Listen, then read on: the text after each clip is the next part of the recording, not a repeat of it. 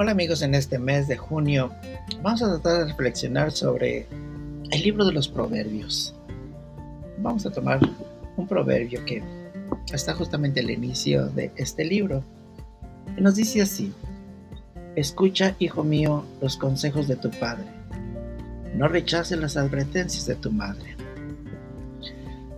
Esto, fíjense que vale para todos, pero de una forma muy especial para los jóvenes, especialmente para los adolescentes. Yo les digo, parece que ellos escuchan a todos menos a las personas que deberían de escuchar. El consejo maravilloso que yo les daría es, escuchen, háganle caso a las personas que los aman. Porque la persona que los ama siempre buscará su bien.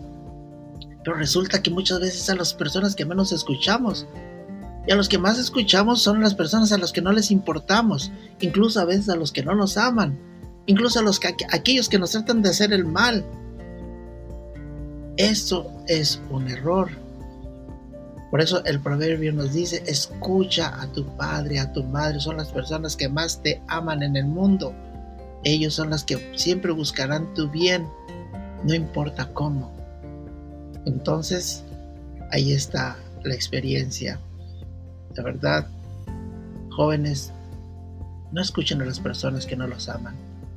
No escuchen a las personas que no los quieren.